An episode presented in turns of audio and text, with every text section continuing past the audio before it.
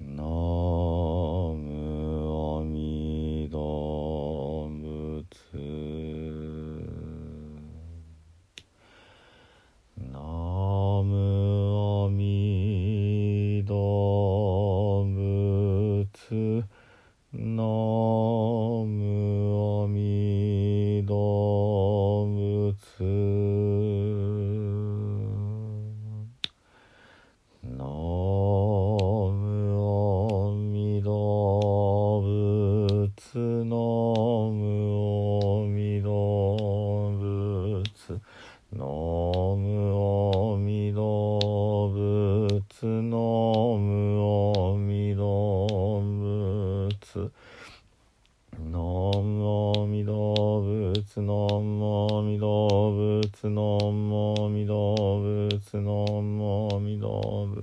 のんもみ動物のんもみ動物のんもみ動物のんもみ動物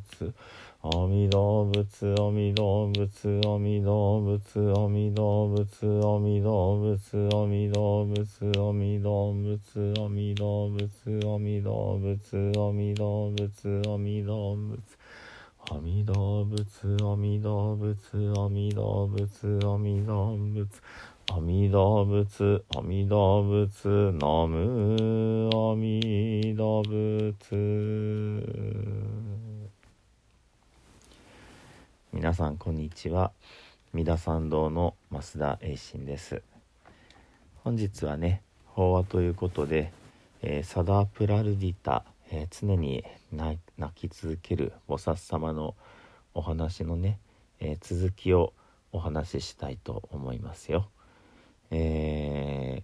ーご自分のね、あの体を、え売ることで、えそのダルモードガダボサスがダルモードガタボサス様にね、あのえ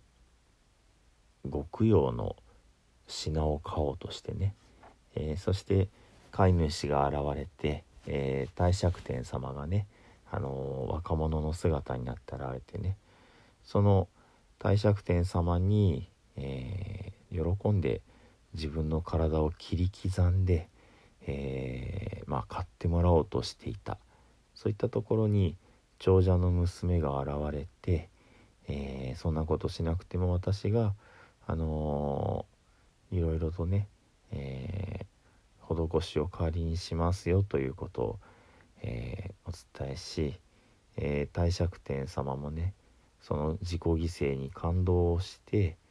えー何でも望みのものを与えてあげるよっていうふうにね本当の姿を表す。ところが、えーサダプラルディタが欲しいのは、えー仏様の最高の教えだけなのでね、えーそのために自分の身をまあ、えー何回も生まれ変わり死に変わりしている中のこの今回1回の命を捧げますというふうにね言ったわけですね。えーそうそうまでしてそうまでして手に入れたかった仏様の最高の教え、まあ、悟り知恵こういったものが大釈天様はそれは自分は与えることはできないって言ってねあの罰が悪そうにこう、え去っていってしまうってまあなんならその仏様への真心が真実であるという理由でねあのー切り刻んだはずのこのサダプラルディタの体もねあのまあ綺麗に元通りに戻っちゃうんですね。まあそういった不思議なこともあって神様もそれからねあの足を引っ張ろうと思ってた悪魔もまああの罰が悪くなってねあのさよならをしてしまう。そういった場面までお話をしました。ではね続きのお話を読んでまいりますね。長者の娘は父母にサダープラルディタいつも泣き続ける者の話をした。それを聞いた彼女の両親は私たちもあなたと一緒に大いなるダルモード型菩薩のところへと行きましょう。というのだった。娘は500台の車に衣や宝石や花やお香香りね香や、えー、食べ物を積みサダープラルディタとサダープラルディタと同じ車に乗り両親と500人の女たちと共に大いなるダルモード型菩薩のもとへと出発した。大勢様のご一行でね、えー、行くわけですね。この500という数字もね大変たくさんという感じで、えー、お経には時々出てきます。お釈迦様が、えー、お生まれ遊ばされた時にね大勢の、え人が集まりで大勢の、え神様たちも集まりっていう場面で、え500頭の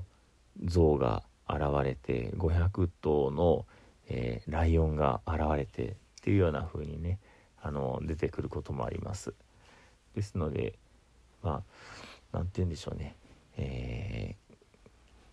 ー、物理的に、え大勢のメンバーが集まるみたいな時にこの500という数字が出てくるような印象ですね。では続けます。やがてガンダーバティ香りに満ちたところの街並みがはるかに見えてきた。サダープラルディタは町の中央に無数の聴衆に囲まれている大いなるダルモード型菩薩の姿を見た。その姿を一目見ただけでサダープラルディタの心は一点に集中してゆき瞑想の第一の段階へと入っていった。サダープラルディタは車に乗ったままお会いしに行くのは失礼だ失礼だと気づき車を降り長者の娘と500人の女たちを引き連れて大いなるダルモード型菩薩の方へと向かっていった。ガンダーバティというのはねその、えー、町の名前です。で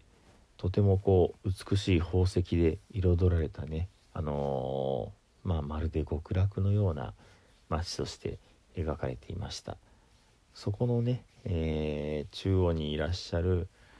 ダルモード型菩薩という方が般若ハラミッタという仏様の知恵のね秘密を知っているわけですね。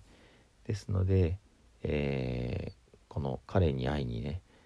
えー、行く旅だったのですがなんとまだ、えー、お話もしていないのに一目見ただけで、えー、瞑想の第一段階へと心がぎゅっとこうね高まって、えー、持ち上がっていくっていうかね。そして、え